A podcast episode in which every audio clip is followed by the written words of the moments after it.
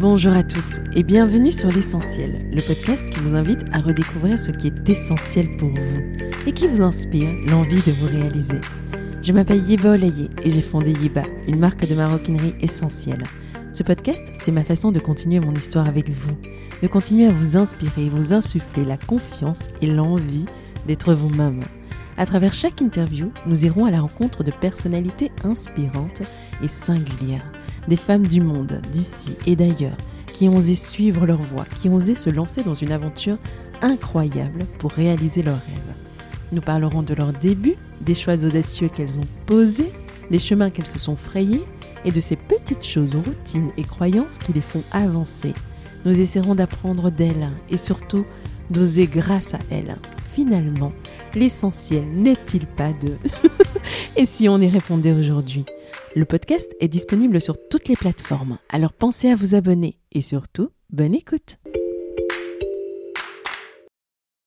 Dans cet épisode, je rencontre la formidable Ina Modja, une femme engagée, artiste polyvalente, auteure et compositeur, chanteuse, actrice et surtout activiste.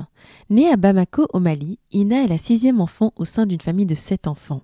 Elle baigne dans une atmosphère musicale aux mélodies de Ray Charles, Otis Redding ou encore Ella Fitzgerald, tout en s'imprégnant des sons plus modernes du punk rock au rap des années 90 qu'écoutent ses frères aînés. Inscrite à la chorale assez tôt, elle chante à tue-tête à la maison, à tel point que sa maman ne peut s'empêcher de lui donner ce petit surnom de Ina Moja, Moja qui veut dire petite peste. Mais rien n'y fait. La musique devient son amie, son refuge. Lancée à 15 ans par le chanteur Salif Keita, qui, convaincu de son talent, l'a fait entrer dans l'orchestre Reelban de Bamako, une fois montée à Paris, elle explorera sa musique de façon éclectique jusqu'à en faire la belle carrière qu'on lui connaît aujourd'hui, pour avoir rencontré son public partout dans le monde, sur les cinq continents. Ina, vous l'aurez compris, c'est une forte personnalité depuis toujours. Curieuse et têtue, elle suit son cœur et n'en fait qu'à sa tête quoi qu'en pensent les autres jusqu'à aujourd'hui. Et c'est ça la force d'Ina, de rester fidèle à elle-même, à ses convictions, de mettre sa détermination au service de ses croyances, qui sont notamment d'œuvrer pour le droit des femmes excisées comme elle ou victimes de violences, de mettre sa voix au service de l'égalité des chances et d'œuvrer pour le climat. Aussi douce que bienveillante, éclectique dans son art, sérieuse et fun dans la vie, elle est chargée de cette passion qui brûle dans le cœur de ces femmes qui ont en elles pour sauver le monde, et surtout l'envie de le faire. J'ai adoré l'interviewer et j'espère que vous apprécierez tout autant l'écouter. Je laisse donc place à notre conversation. Bonne écoute Bonjour Ina, je suis absolument ravie de t'accueillir sur l'essentiel. C'est un plaisir de t'avoir. Est-ce que tu pourrais te présenter? Bonjour Yeba, euh, merci beaucoup de m'avoir invité. C'est un plaisir pour moi d'avoir cette conversation avec toi. Alors, je m'appelle Ina Bokoum.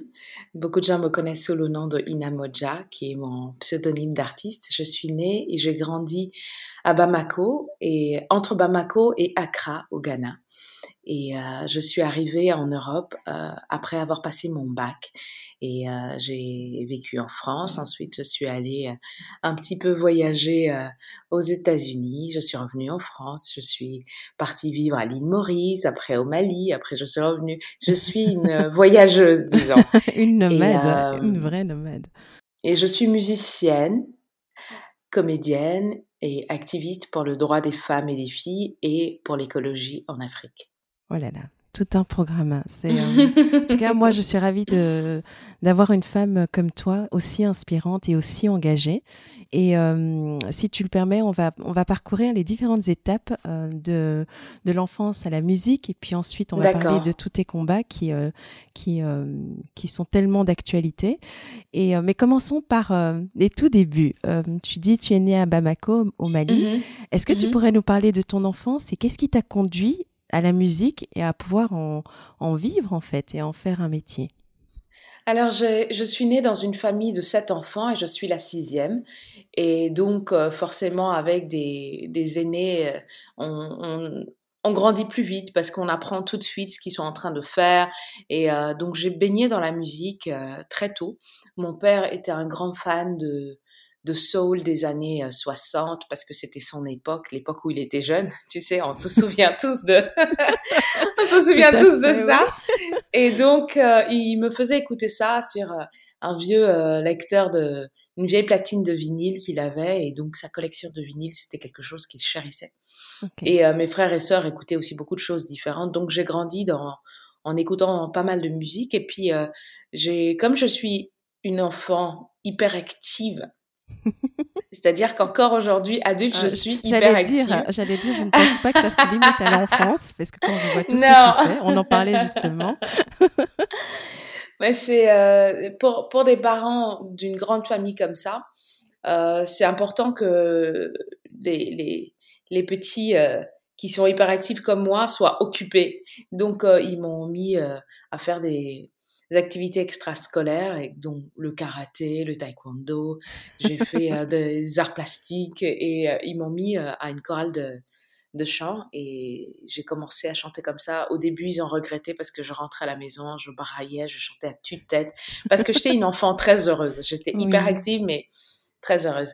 Et c'est comme ça que ma mère a commencé à m'appeler Moja parce que ça veut dire petite peste en gros.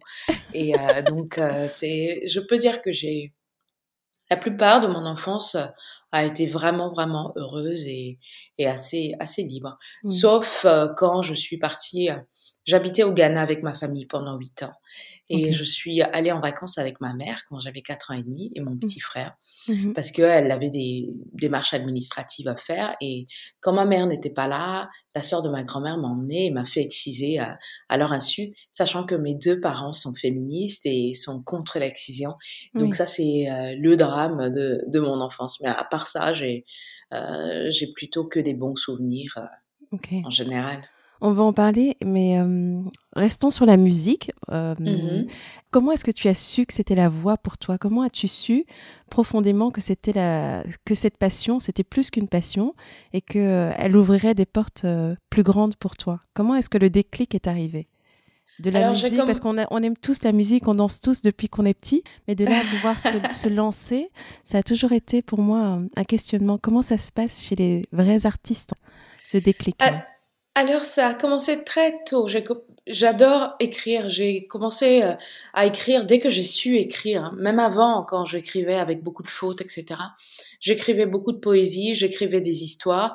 Et euh, comme j'adorais chanter, à un moment, je me suis dit, mais j'aime chanter, j'aime écrire. Et si j'écrivais des chansons? Ça, mmh c'était vers 13, 14 ans.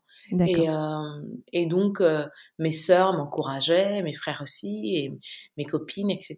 Donc, je me suis mise comme ça. Et c'était pour moi mon petit moment à moi, parce que justement, quand on vit dans une famille nombreuse, c'est bien d'avoir son sa petite bulle. Donc ça, c'était ma petite bulle. Je, je chantais, j'écrivais mes chansons. Et euh, à 14 ans, je me suis dit, mais j'ai vraiment envie... Euh, je, je, je, me sens artiste, j'ai vraiment envie d'en faire mon métier. Et comme je suis quelqu'un qui qui vais, je vais chercher les choses. Donc, euh, je savais que Salif Keita habitait euh, dans ma rue et que il, il était mentor de plusieurs euh, jeunes artistes. Donc, je mhm. me suis dit, bah, un jour, moi aussi, j'aurais frappé à sa porte quand je me sentirais prête. Donc, j'ai beaucoup travaillé. Je me suis entraînée beaucoup à chanter parce que j'ai pas, je suis complètement autodidacte. J'ai appris à écrire, à composer vraiment juste en écoutant de la musique. Donc, euh, quand je me suis sentie prête, je pense que je devais avoir 15 ans.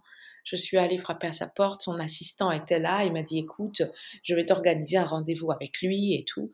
Et, euh, et, donc je suis revenue euh, et j'avais enregistré une petite cassette. Et son, je lui ai donné et il m'a dit mais non, pourquoi tu me donnes ça? Chante tu, tu veux être chanteuse, chante. J'ai pas mmh. besoin d'écouter ta cassette. donc euh, ça c'est euh, un premier euh, petit choc et je me suis dit oh là là, il va m'écouter et tout. Et à partir de là il m'a dit ok d'accord, tu, tu as quelque chose. Lionel va t'emmener. son assistant s'appelait Lionel, c'était un, franco-espagnol. Lionel va t'emmener auprès d'artistes que je connais avec, avec, qui tu peux apprendre. Et puis je suis allée comme ça auprès du Raibon qui euh, répétait souvent et jouait au buffet de la gare à Bamako. Et puis euh, auprès de Habib Koité qui m'a fait faire ses premières parties euh, à l'Aquaba à Bamako. Donc j'ai commencé comme ça, vraiment en apprenant.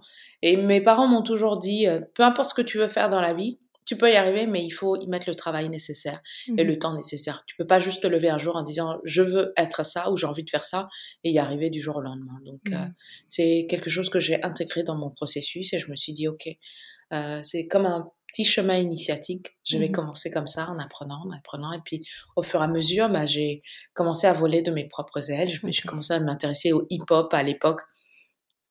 Euh, qu'on faisait parce qu'on avait découvert les positifs Black Soul, Daraji, etc. Donc, euh, on s'intéressait à, au hip-hop. Et puis, euh, j'ai commencé, après le Raibon, à, à chanter avec des groupes de hip-hop qui étaient des copains. Et puis, Pour ceux qui nous écoutent et qui, qui ne connaissent pas Salif Keita, est-ce que tu pourrais nous, nous dire qui c'est exactement? Alors Salif Keita est un des plus grands artistes de sa génération. Et euh, c'est un artiste malien qui fait de du blues mandingue et qui a une particularité, c'est qu'il est albinos mmh et euh, n'est pas griot. Donc euh, pour lui, entre sa condition d'albinos et le fait qu'il veuille chanter en n'étant pas griot, c'est quelque chose qui lui a posé beaucoup de problèmes dans, dans sa jeunesse et euh, ça l'a rendu plus fort, ça l'a rendu vraiment, on, on l'appelle la voix du mandé et euh, c'est pas pour rien, il a, il a cette voix extraordinaire que depuis les années 80 a permis euh, au monde de connaître vraiment la musique malienne et particulièrement la musique mandingue.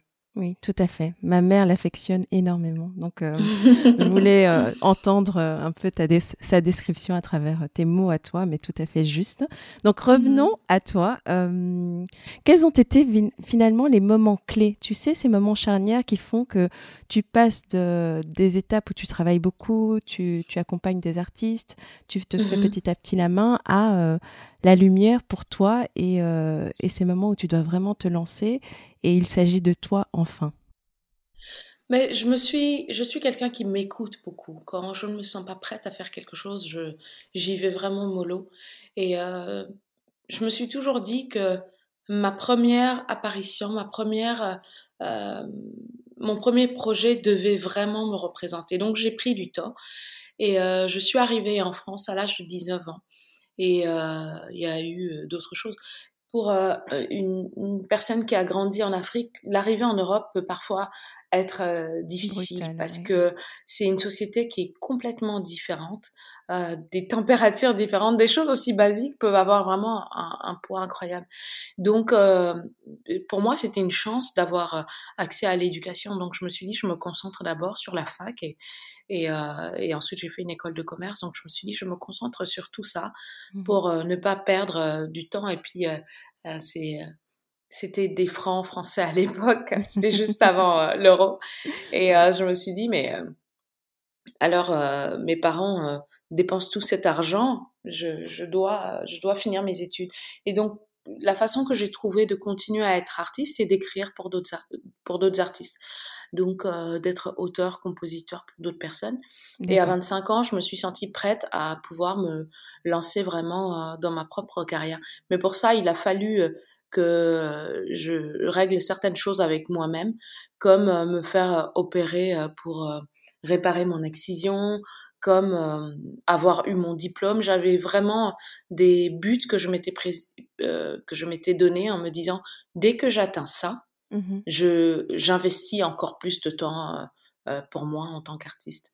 Et euh, l'opération de la de l'excision, c'était quelque chose à laquelle je m'attendais pas du tout parce que je ne savais pas que ça existait. Mais par contre, finir mon diplôme, avoir mis un, petit peu d'argent de côté pour pouvoir euh, vivre, de, je m'étais donné deux ans pour vraiment me consacrer à, à la musique et, euh, et donc tout ça s'est fait à peu près au même moment. Et puis je me suis dit ok, je me lance.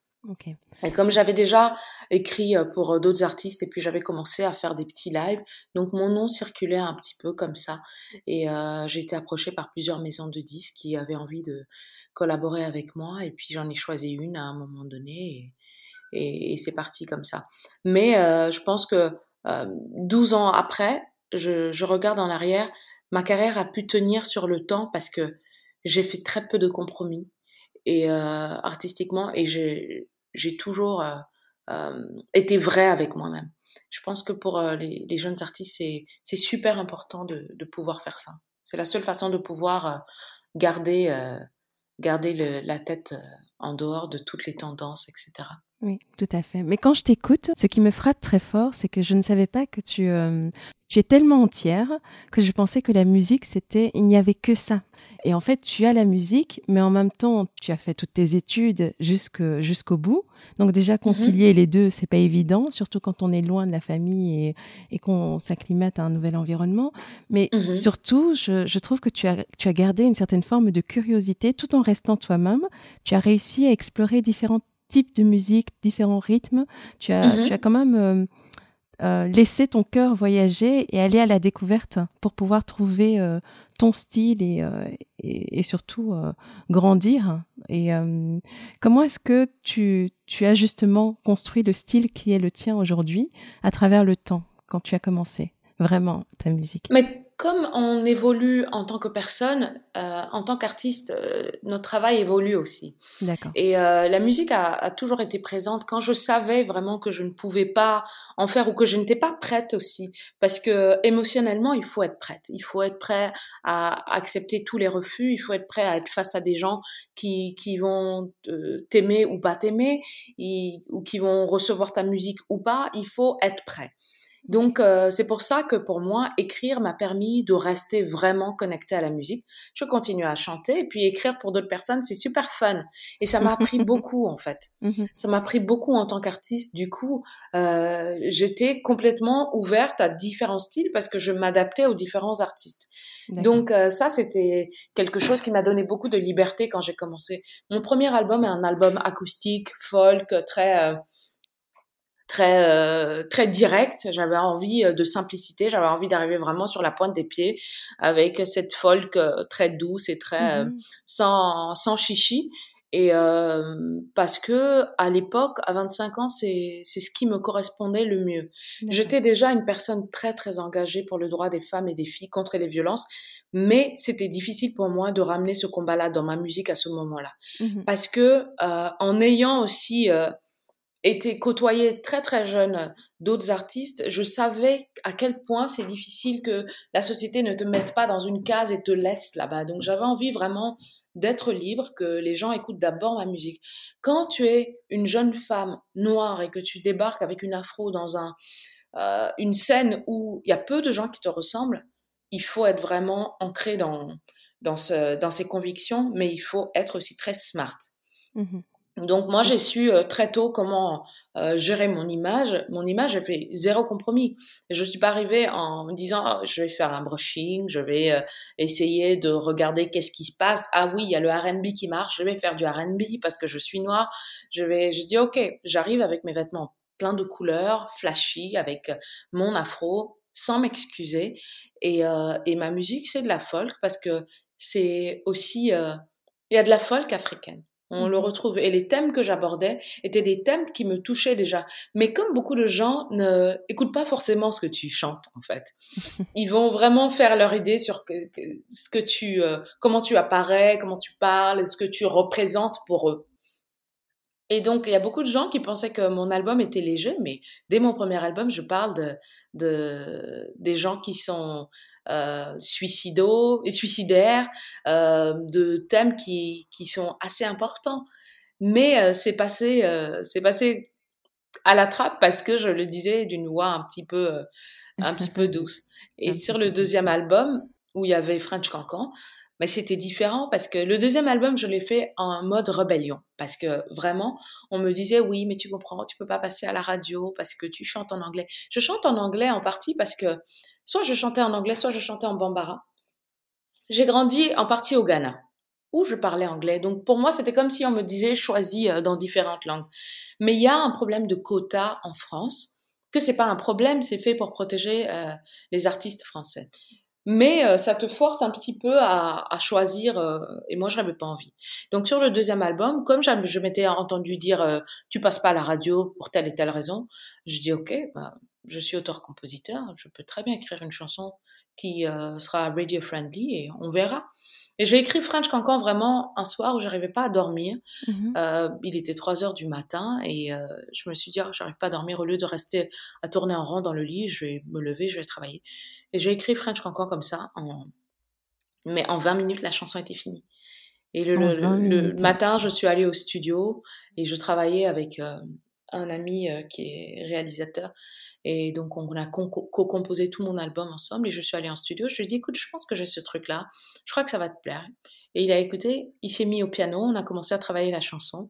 En quelques heures, elle était finie et on s'est dit, ah, on aime bien cette chanson quand même. et je me suis dit, les Français, les gens vont me détester parce que mélanger le français, les Français sont très protecteurs de leur langue. Donc je me suis dit, oh là là, je suis pas Jean-Jacques Goldman euh, qui chante Je te donne en anglais et en français. Là, je suis, euh, je suis Ina qui arrive avec mon afro et tout.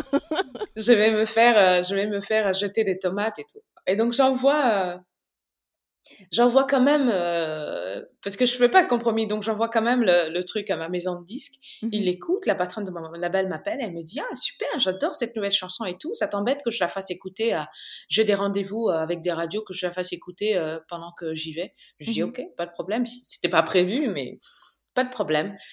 Et, euh, et moi, je suis quelqu'un d'assez perfectionniste. J'aime pas faire écouter ma musique tant que c'est pas fini, fini, fini. Même mon label, en général, n'écoutait rien. Là, je me sentais confortable avec ça. Et donc, euh, elle fait l'écoute, elle m'appelle après, elle me dit, euh, tu penses qu'on peut euh, passer ça à la radio, ce que tu m'as envoyé? Je dis, mais ça va pas, non J'avais les poils qui se hérissaient. C'est un, un rush, là, les amis, on se calme. Ah, mon dos, ça a fait, ça m'a fait froid dans le dos. Je dis, mais jamais Elle me dit, mais ils ont adoré. C'était oh une grosse, grosse radio qui était vraiment... créer les tendances et tout.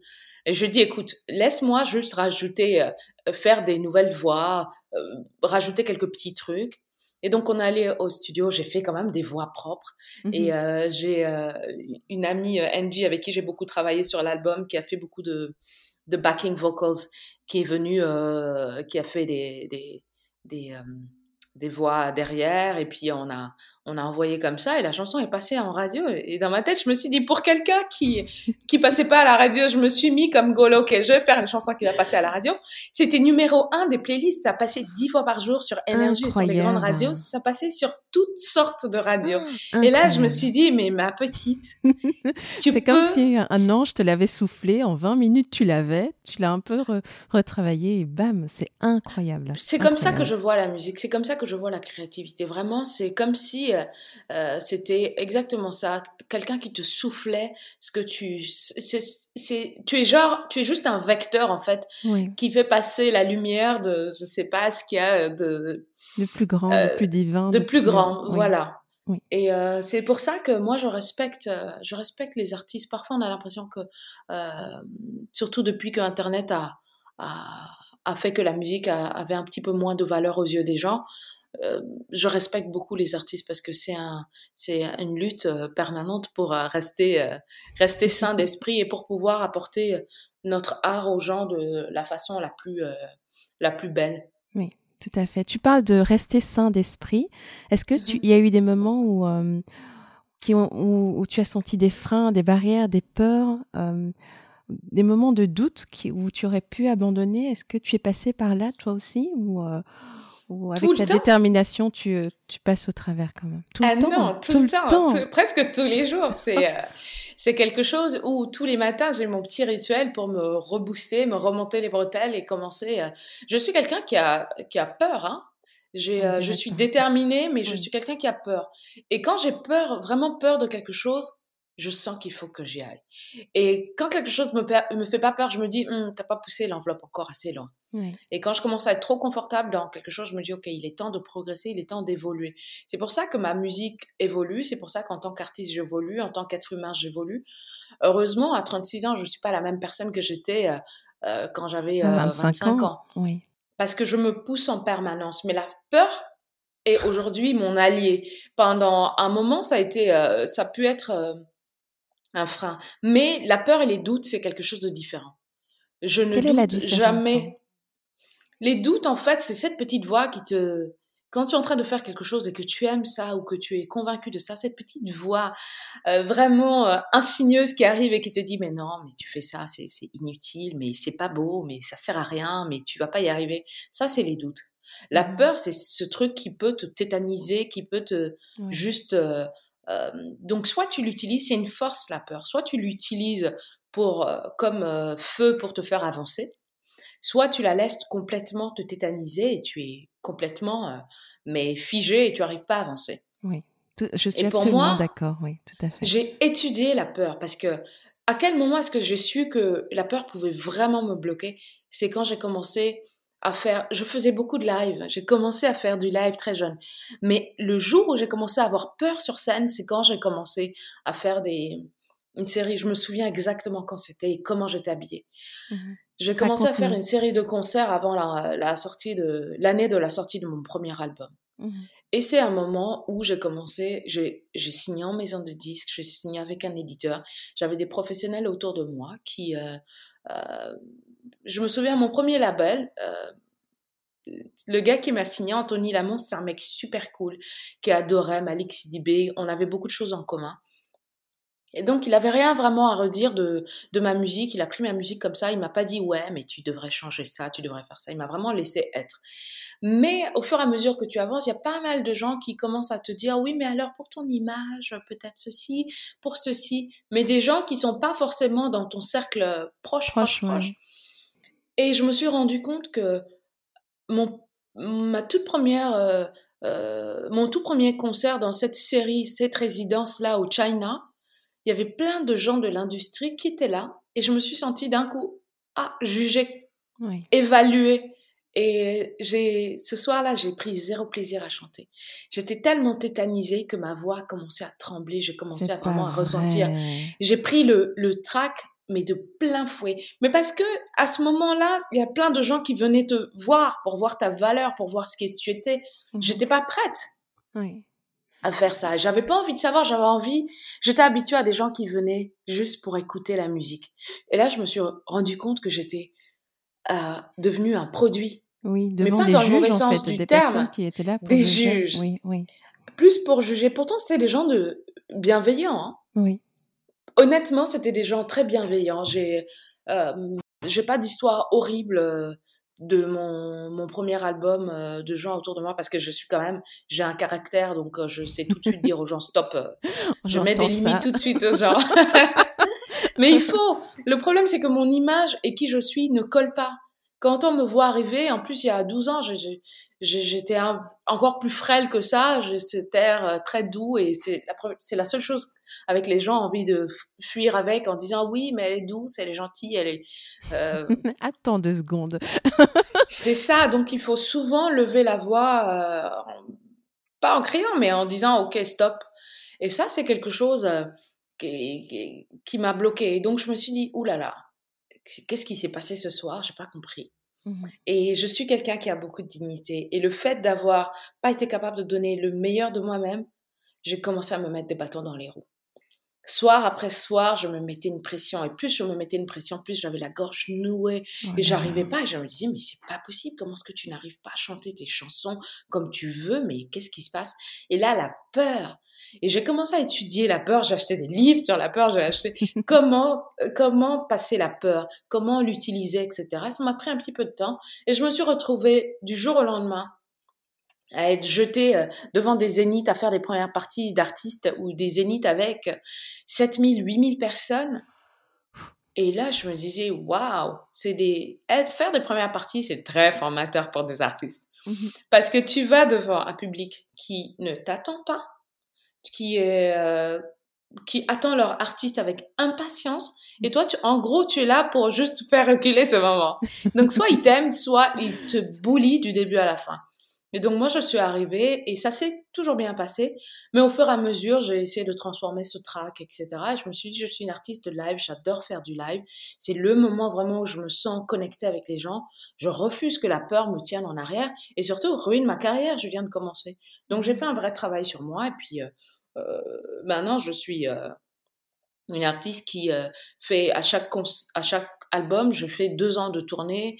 Ma dernière tournée, j'ai fait plus de 200 dates sur les cinq continents. Donc, le live, maintenant, je le maîtrise. Mmh mais, mais la peur, elle est encore là de, de, plein de choses, mais je l'utilise pour, pour me botter les fesses.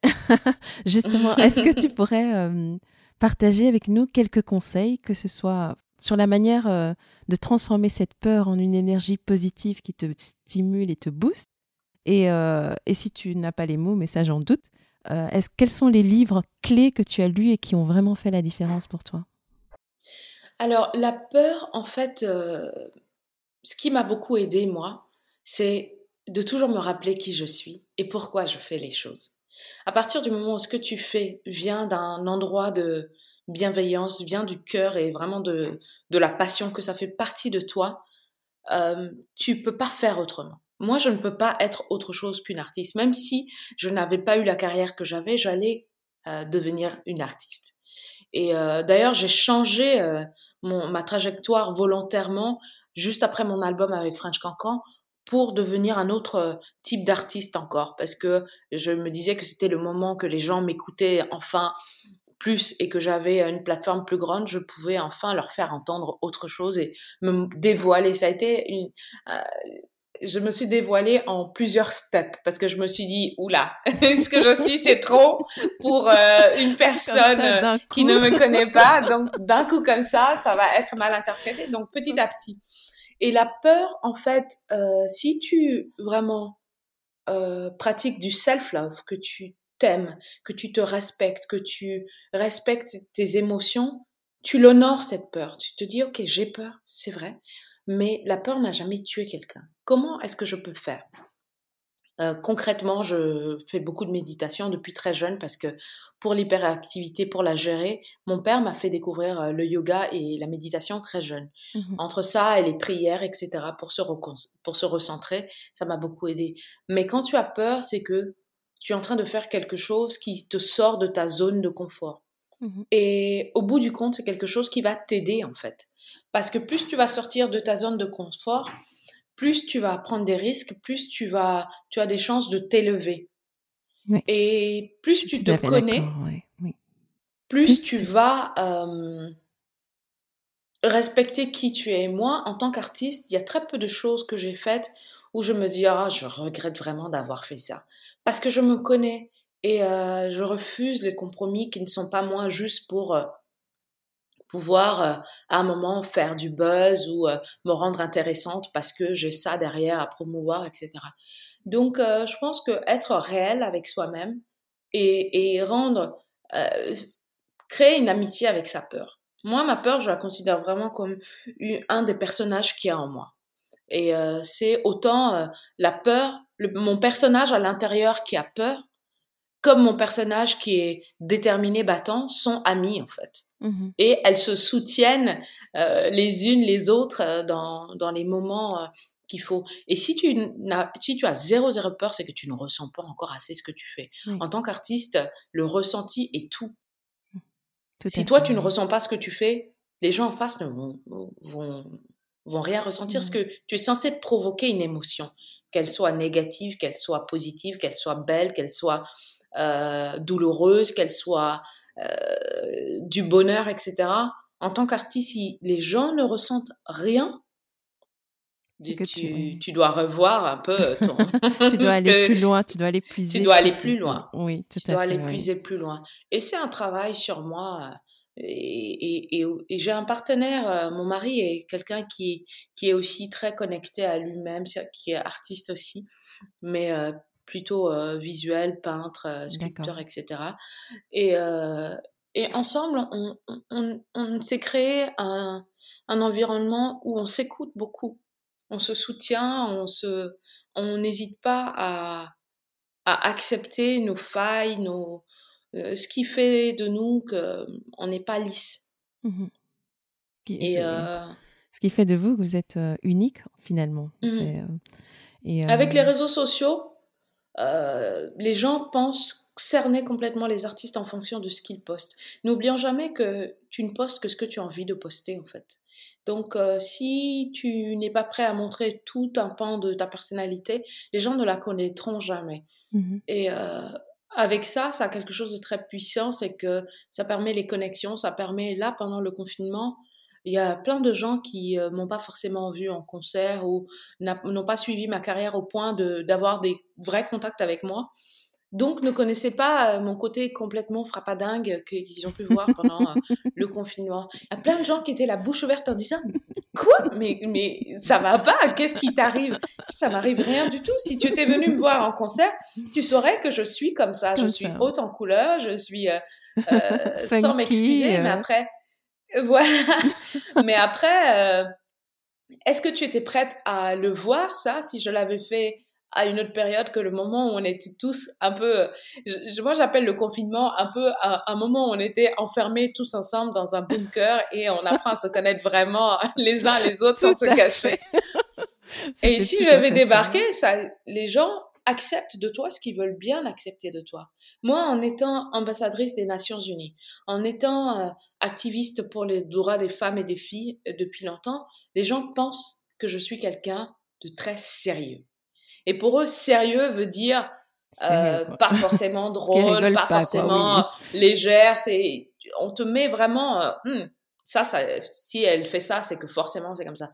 Mais le, l'activisme et le féminisme peuvent être quelque chose de, de aussi, euh, on peut le faire de façon fun aussi, parce que c'est déjà des sujets qui sont très lourds à porter. et donc, on peut trouver des moyens de le faire sans que ça te draine complètement et t'enlève toute ton énergie et ton envie. Et, euh, et quand, quand, quand je suis activiste sur le terrain, je suis pas en mode à me prendre au sérieux, au contraire.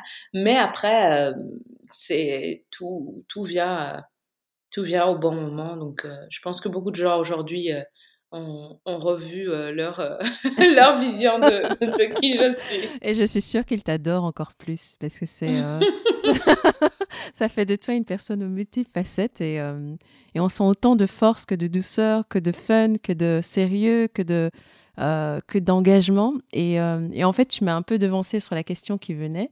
je voulais parler de tes combats pour le droit des femmes, qui un mm-hmm. combat que tu as commencé très très tôt pour le mm-hmm. contre le racisme, le climat, pour défendre le climat. Donc on peut mhm. dire que tu es une véritable activiste qui fait porter ta voix haut et fort pour lutter contre les injustices. Est-ce que tu mhm. pourrais nous expliquer ce qui t'a amené sur cette voie? Est-ce que c'est lié à l'excision?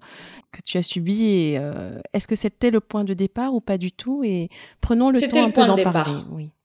C'était le point de départ. J'ai vraiment commencé euh, à, à, militer euh, contre les violences faites aux femmes, contre l'excision, vraiment avec ma propre histoire. Parce que quand je suis arrivée en France à 19 ans, j'ai pu voir pour la première fois une gynécologue qui n'est pas habituée à avoir des patientes qui sont excisées. Mhm. Donc tout de suite, elle me, elle me l'a fait remarquer. Je me suis dit, ah, c'est marrant.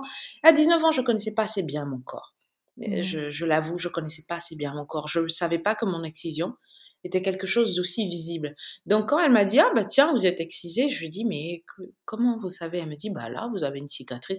Mais elle m'a dit ça de façon tellement déconnectée. Mmh et je lui ai dit ah bon? Moi mon monde s'écroulait parce que je me disais ah c'est visible donc les gens euh, mes partenaires en face le sauront mmh et, euh, et c'est toute une autre prise de conscience. Et je lui ai dit mais qu'est-ce que je peux faire pour ça Elle m'a dit bah rien c'est comme ça elle est passée à autre chose. Et elle m'a demandé est-ce que vous voulez euh, que je vous prescrive la pilule et tout ça. Et moi, je suis sortie juste choquée en me disant waouh, ok, là c'est vraiment, c'est, j'ai un vrai problème là. Et donc, euh, je me suis dit, c'est déjà fait. J'ai pas envie de rester euh, dans, dans ce constat-là en me disant, en ruinant ma vie, en rentrant dans une dépression, dans un, dans un espèce de complexe, je me suis dit, OK, je vais prendre le taureau par les cordes, j'ai envie de m'engager pour que ça n'arrive pas à d'autres filles. Mmh. Parce que c'est, euh, je déteste être dans cette situation et euh, je n'ai pas envie que d'autres petites filles euh, vivent la même chose. Donc je me suis renseignée autour, j'ai trouvé euh, la commission d'abolition des mutilations sexuelles qui été menée par euh, une avocate, Linda Veicuriel, qui euh, se portait aux côtés des jeunes femmes qui souhaitaient porter plainte contre leur famille. Mmh chose qui est très difficile à faire. Et Linda m'a accompagnée. pardon, j'ai accompagné Linda dans, dans ce qu'elle faisait et avec elle, j'ai appris beaucoup, beaucoup de choses. et donc, euh, Linda m'a prise un peu sous son aile, m'a expliqué un petit peu ce qu'elle faisait, elle, et la situation de ces, de ces jeunes femmes, etc. Et donc, j'ai beaucoup appris. Je, quand j'ai des opportunités comme ça d'apprendre, encore aujourd'hui, j'essaie d'être comme une petite éponge, vraiment tout, euh, tout, tout euh, garder. Et puis, au fur et à mesure, je me suis intéressée à d'autres organisations. J'étais marraine de Tostan France pendant quelques années. Et donc, au fur et à mesure, je me suis rendu compte qu'il y avait, en plus de l'excision, d'autres formes de violences faites aux femmes, que ce soit les violences domestiques, etc., et aussi les violences psychologiques. Et petit à petit, j'ai élargi mon combat contre les violences et puis les droits des filles. Donc, c'est vraiment un un combat qui est pour euh, toutes les femmes et particulièrement les femmes euh, africaines. Ok.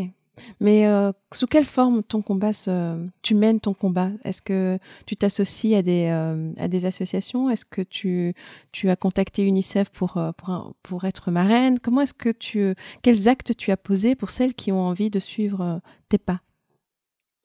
Alors, j'ai commencé bah, après Linda Vécuriel, Tostan m'a approché parce que je partageais beaucoup mon, euh, mon témoignage. C'était une époque euh, euh, parler de l'excision était extrêmement tabou et c'est très difficile d'en parler.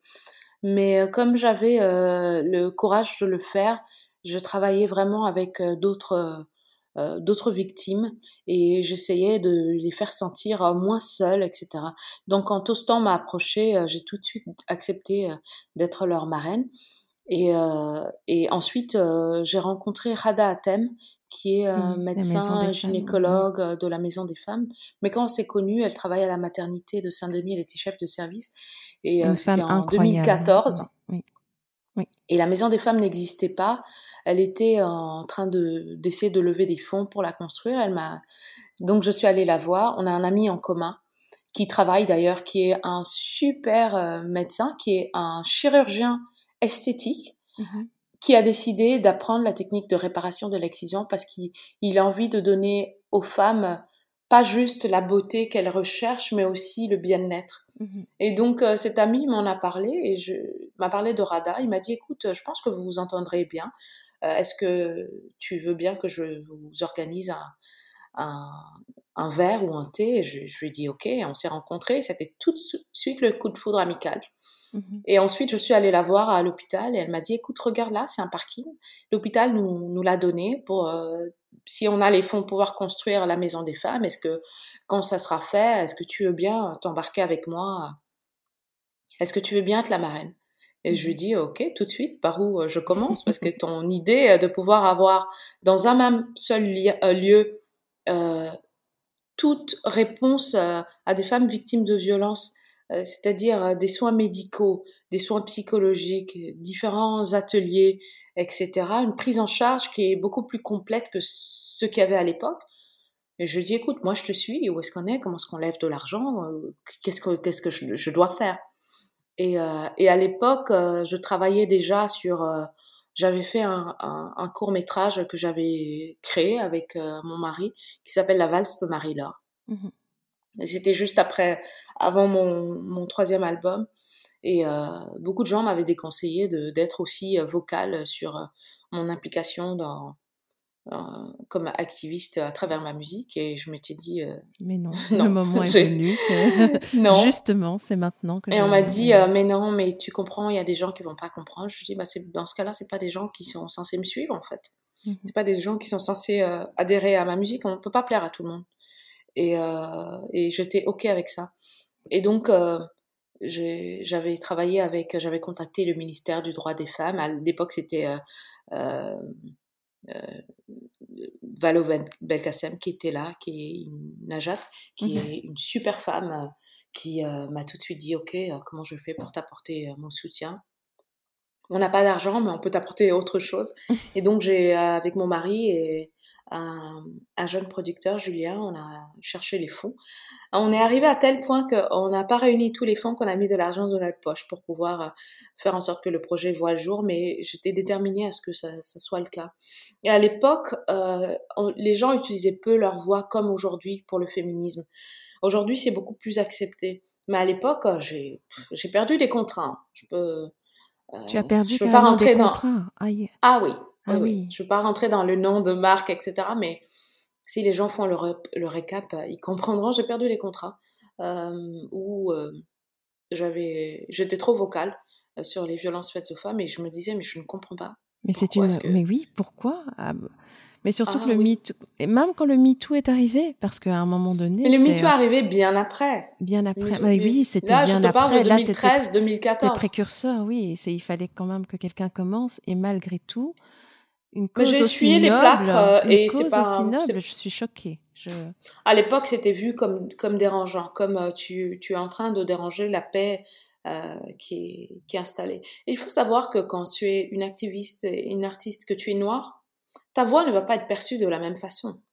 Euh, tu vas pas commencer à faire des covers de magazines, on va pas te, te, te voir comme une héroïne euh, tout de suite. Hein. C'est euh, c'est pas c'est pas le sort qui est réservé à quelqu'un comme moi. Tu mm-hmm. il y a bien sûr pas mal de médias qui me soutiennent depuis le début, etc. Mais c'est faut faut te battre et que les gens voient que ok elle va pas lâcher en fait. et et surtout c'était une époque où il y avait pas le MeToo le MeToo a, a, un peu légitimisé les choses, a un peu, pas légitimisé les choses, je, me suis mal exprimée. Ça a permis que les gens soient enfin à l'écoute. Oui. À l'époque où moi je le disais, j'étais juste quelqu'un qui était trop vocal. Et euh, c'est pas un problème pour moi, parce que je me disais, bon, euh, moi je milite pour les femmes. À partir du moment où elles savent que euh, je les entends et que je, je utilise ma plateforme pour amplifier leur voix, mon but il est atteint en fait. Je m'en fous que des gens m'aiment bien ou ne m'aiment pas euh, pour ce que je dis. Euh, parce que j'ai commencé ma carrière en étant bullied par des femmes qui me ressemblaient. À partir du moment où tu acceptes cette douleur-là, parce que c'est quelque chose d'assez douloureux, parce que tu tu le comprends pas, tu te dis ok, après que d'autres personnes euh, que, que tu m'aimes ou que tu m'aimes pas, après ça, à partir du moment où j'ai fait la paix avec ça, je m'en fous en fait. Donc au fur et à mesure, euh, ma voix était de plus en plus écoutée, de plus en plus acceptée et aujourd'hui euh, mieux entendue. Mais c'est ça, il a fallu du temps. Beaucoup de temps. Et euh, dis-moi, sans rentrer, enfin sans rentrer dans les détails, comment est-ce que toi tu as vécu les derniers événements, que ce soit le Covid et la remise en question générale, que ce soit Black Lives Matter avec le, drame qui s'est passé, est-ce que, euh, est-ce que tu, tu, tu as de l'espoir pour euh, le lendemain Est-ce que tu penses que les choses vont vraiment évoluer? Est-ce que parce qu'il y a eu MeToo avant, est-ce que tu penses que notre mmh société va dans un sens plus inclusif, plus euh, va, va, donner plus de droits et plus d'égalité à tous?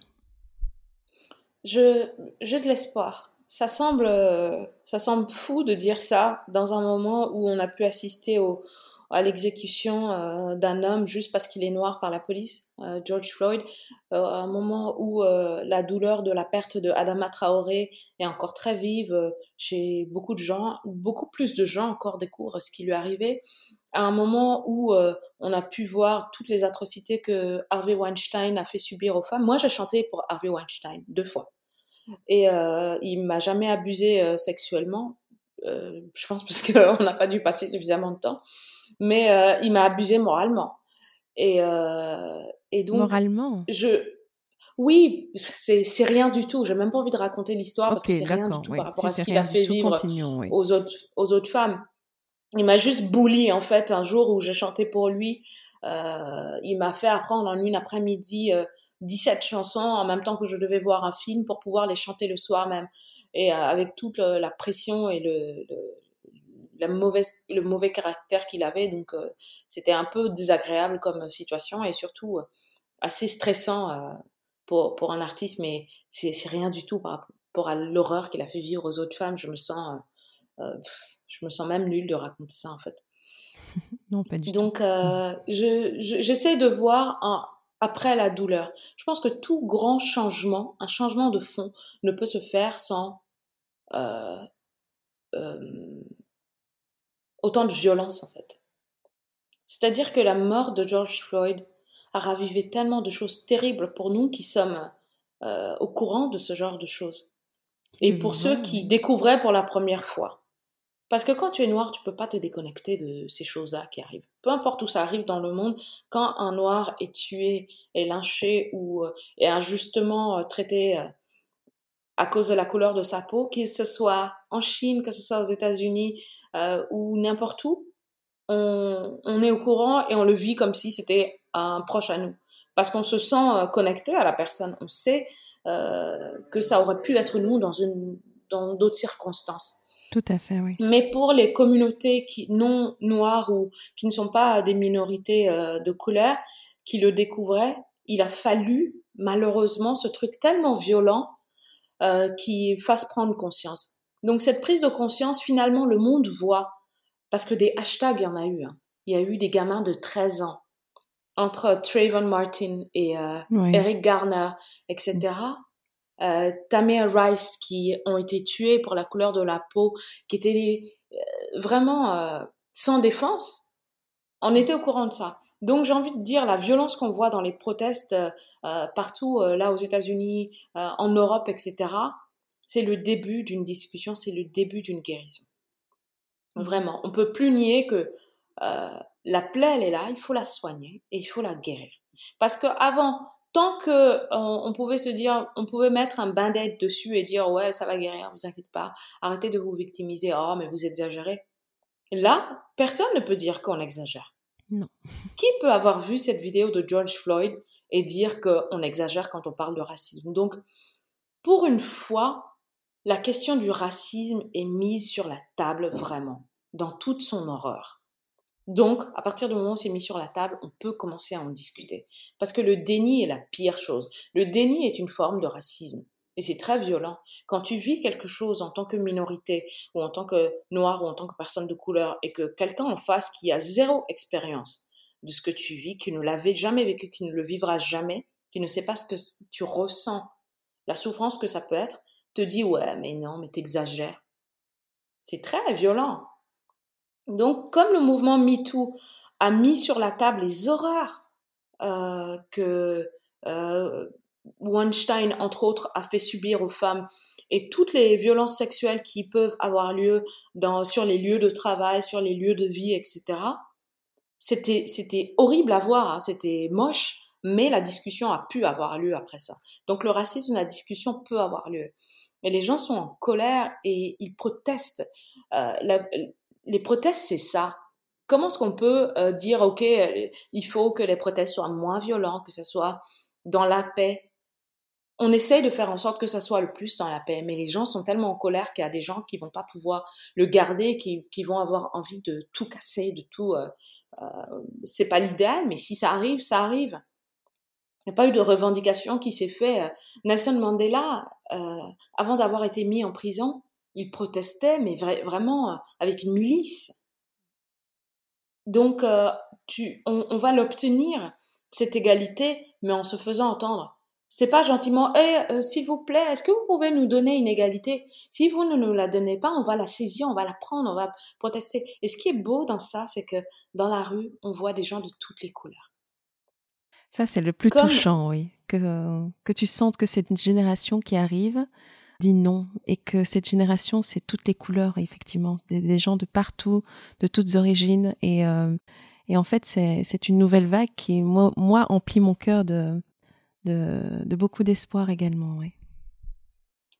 Ah oui, c'est euh, moi ça me ça, me rassure en fait que ce soit une génération qui dise ok nous on est la dernière génération qui va qui alors se faire abuser mais ça sur tous les plans euh, que ce soit sur euh, le plan des égalités que ce soit sur le plan du racisme que ce soit sur le plan de la sexualité des genres que ce soit sur mais vraiment le changement climatique etc euh, ils, disent non, en fait, on veut pas que vous nous laissiez une planète pourrie, on veut pas que vous nous laissiez avec des inégalités où en fonction de notre genre, de notre couleur de peau, de notre sexualité, orientation sexuelle, on ne va pas être égal. Ils veulent un monde qui soit meilleur.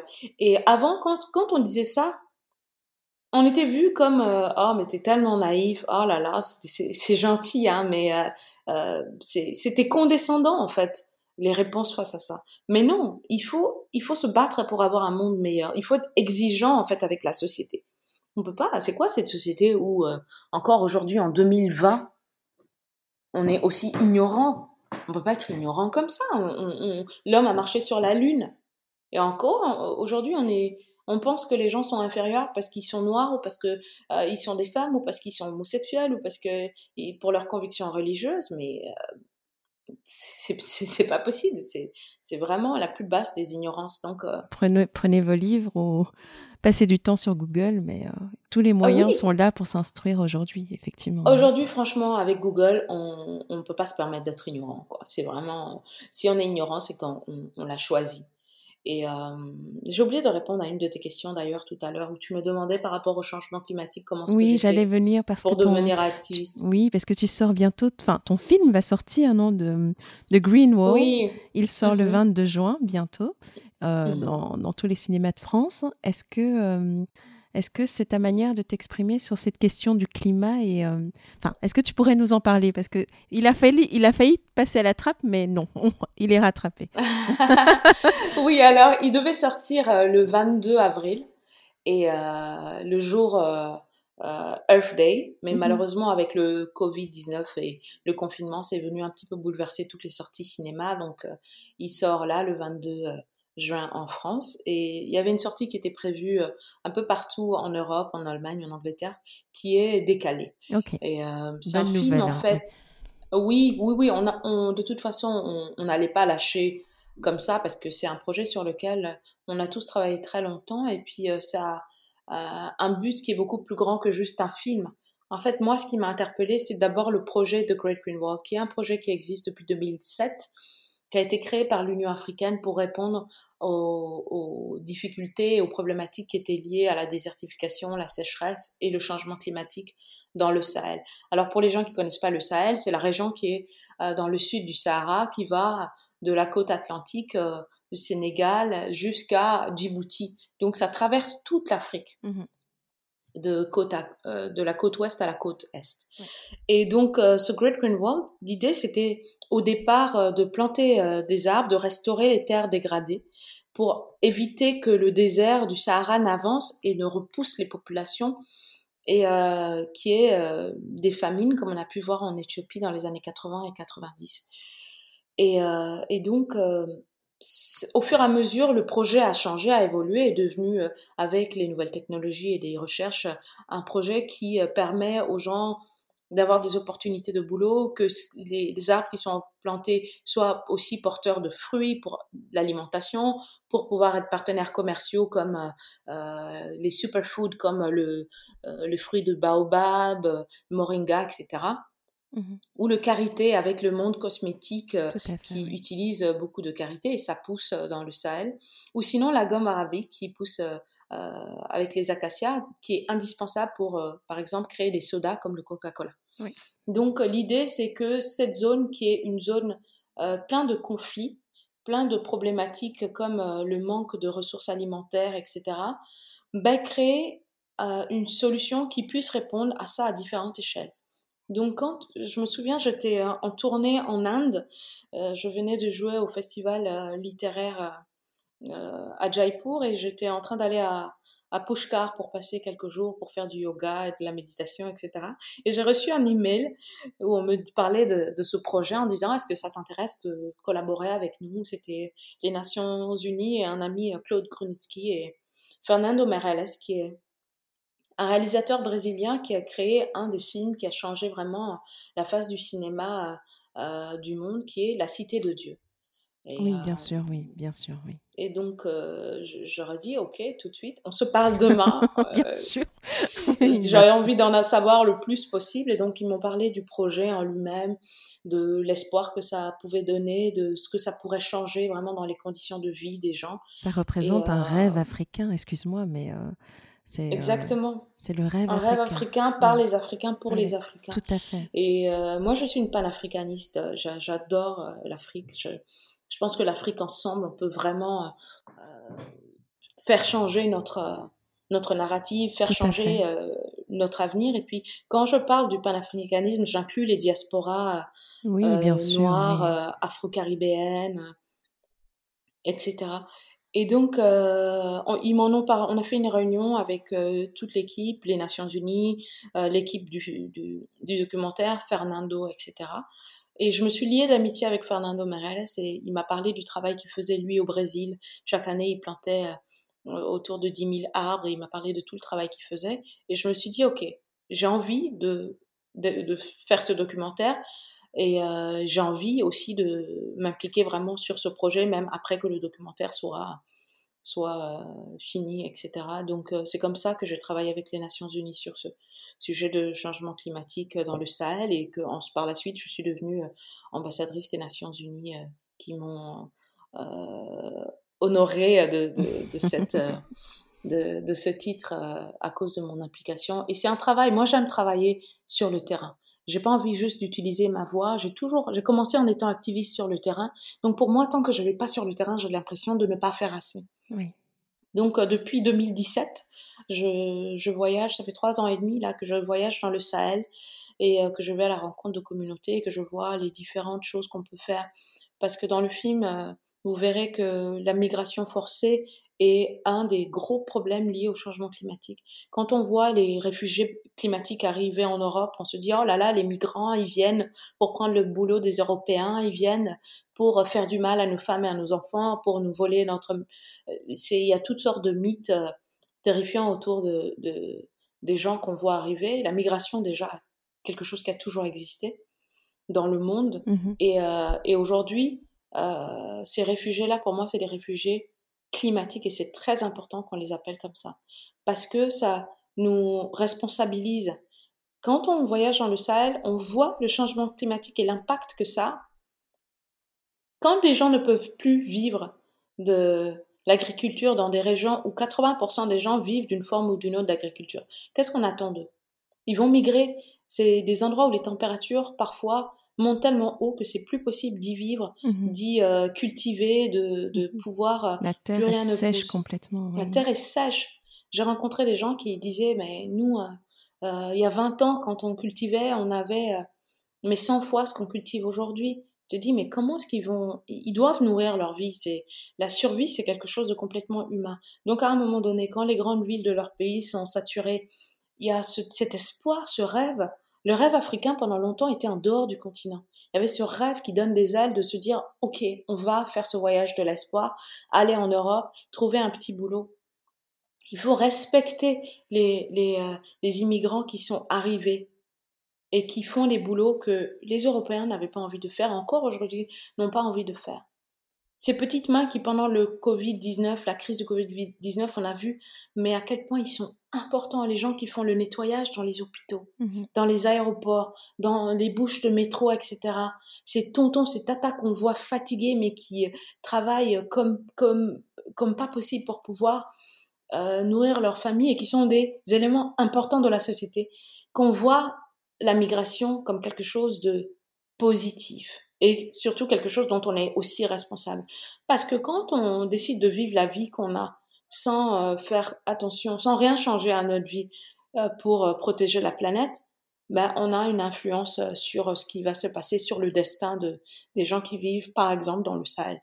Mmh pour ne citer que cette région du monde qui est victime du changement climatique. Donc, pour moi, c'était des sujets importants et j'avais envie dans ce film c'est pas mon histoire qu'il y a dans ce film. C'est pas moi, je suis juste la voix et je, je fais ce voyage où je vais, euh, je vais rencontrer les communautés, etc. Mais j'avais envie de leur donner des plate une plateforme pour pouvoir raconter leurs histoires. Parce que euh, moi, je suis née, j'ai grandi dans le Sahel, mais je, je, je, je vais au Mali, mais je ne vis pas, je, je suis pas victime des conditions de vie du Sahel je suis qui, moi, Inamoja, avec ma guitare sur le dos, pour dire, voilà, regardez. Non, j'ai envie de donner vraiment euh, la lumière aux populations qui sont résilientes, qui sont combatives, qui sont vraiment euh, très inspirants et bouleversants par leur parcours et ce qu'ils doivent, euh, ce contre quoi ils doivent se battre au quotidien pour pouvoir juste avoir une journée normale. Je me suis dit que ça pouvait être inspirant pour le monde entier. Comme la cité de Dieu, moi je me suis reconnue dans les gens qui vivaient dans les favelas sans, venir du Brésil et en venant d'un tout autre continent. Je pense que euh, ces communautés vont parler à d'autres personnes parce qu'on va euh, trouver de la force dans leurs témoignages et, surtout de l'espoir que c'est possible. À la fin du film, vraiment, on montre que c'est clairement possible et que ce projet n'est pas une, utopie euh, générale. Et j'ai envie de dire, euh, quand l'homme a marché sur la, sur la Lune, qu'est-ce que on est pour dire que restaurer des terres dégradées sur 8000 euh, km est impossible? C'est, c'est, il faut juste c'est une question de volonté maintenant et de, d'organisation. de volonté. Oui. Ouais. Non, tout à fait. En tout donc, cas, c'est. voilà. Tu nous donnes envie d'aller voir ce film. En tout cas, moi, je, dès que je pourrai, j'irai le, le, voir et je te dirai ce que j'en ai pensé. Et j'espère que ça ouvrira euh, les yeux à, à, beaucoup, aussi bien ceux sur le continent que ceux en dehors. J'espère. Parce que l'idée, c'est vraiment, moi, j'avais envie de, de montrer un, une Afrique euh, par un Africain. Parce que j'avais envie qu'on voit autant les défis, les challenges, mais aussi la beauté de, de, de l'Afrique et euh, raconté par, euh, par nous-mêmes. Ok, oui. Et donc ce film, j'espère, pourra répondre à ça. Je, J'espère aussi et j'en suis convaincue. Enfin, tel que tu nous l'as présenté, en tout cas, c'est bien parti. Euh, je vais devoir petit à petit te laisser parce que j'ai dépassé mon quota, je crois. Que j'ai juste euh, peut-être euh, une petite question et ensuite mm -hmm. un mot de la fin à te poser. Pour toi, mm -hmm. Ina, quelle serait ta définition du succès, de la réussite personnelle ou encore du bonheur hein, aujourd'hui? Pour moi, la, la, définition de succès, c'est être en harmonie avec soi-même, avec sa vie au moment présent. C'est vraiment faire des choses qui nous font du bien, c'est-à-dire le métier ou tout ce qu'il y a autour, être vraiment en phase avec soi-même, se respecter, s'écouter et, euh, et se créer la bulle dont on a besoin pour être heureux. Ne pas rentrer forcément dans, dans, dans un moule euh, qui ne nous convient pas. Et, et vraiment, on est tous sur cette terre pour une raison. Et ne pas hésiter à, si c'est pour être euh, artiste, si c'est pour être euh, activiste, si c'est pour être créa créatif, créateur de mode ou créatif dans tous les sens du terme, ou pour juste apporter, peu importe ce pourquoi on, on a été créé, honorons-le, parce que c'est la vie qui, qui nous a donné ça et pas un être humain est capable de te dire ok tu mérites pas de faire ça en fait parce que moi je ne crois pas en toi. Mmh. Faut croire en soi, faut s'aimer, faut vraiment euh, s'écouter quoi. Magnifique. Et donc pour finir, pour toi, l'essentiel est de? L'essentiel est de, de s'écouter et d'être en harmonie avec soi-même. Ça, c'est quelque chose de très important pour moi. Fantastique. Un tout, tout grand merci pour le temps que tu m'as accordé et pour tous ces conseils. C'était euh, une conversation très riche et, euh, et passionnante. Merci beaucoup. C'était un vrai plaisir. à bientôt. Au revoir. À bientôt, Yeba. Au revoir. J'aimerais encore remercier Ina pour ce bel épisode. J'espère que vous avez passé un bon moment et que sa passion contagieuse vous a embrasé le cœur. Bon, je m'emporte. Disons, vous a inspiré. Pour moi, aller à la rencontre de ces femmes incroyables en votre compagnie m'inspire énormément. Chacune nourrissent ma créativité et m'inspire à leur façon la femme Yeba et pourquoi pas un modèle des prochaines collections. Aussi, elles me rappellent à quel point il est important d'être authentique, aligné et en harmonie avec soi-même. Alors le petit mot de la fin, si ce podcast vous a intéressé, n'attendez pas. Abonnez-vous sur la plateforme de votre choix et vous recevrez tous les vendredis le nouvel épisode. Aussi, n'hésitez pas à le partager auprès de vos amis et de vos proches qui pourraient être intéressés. Cela nous aiderait à grandir. Et surtout, vous pouvez toujours me laisser un avis ainsi que 5 étoiles sur iTunes. Et c'est comme ça que nous aurons la chance de grandir et d'atteindre plus de monde. Merci d'avoir été aussi nombreux à nous rejoindre. Nous poursuivons notre route ensemble. À la semaine prochaine.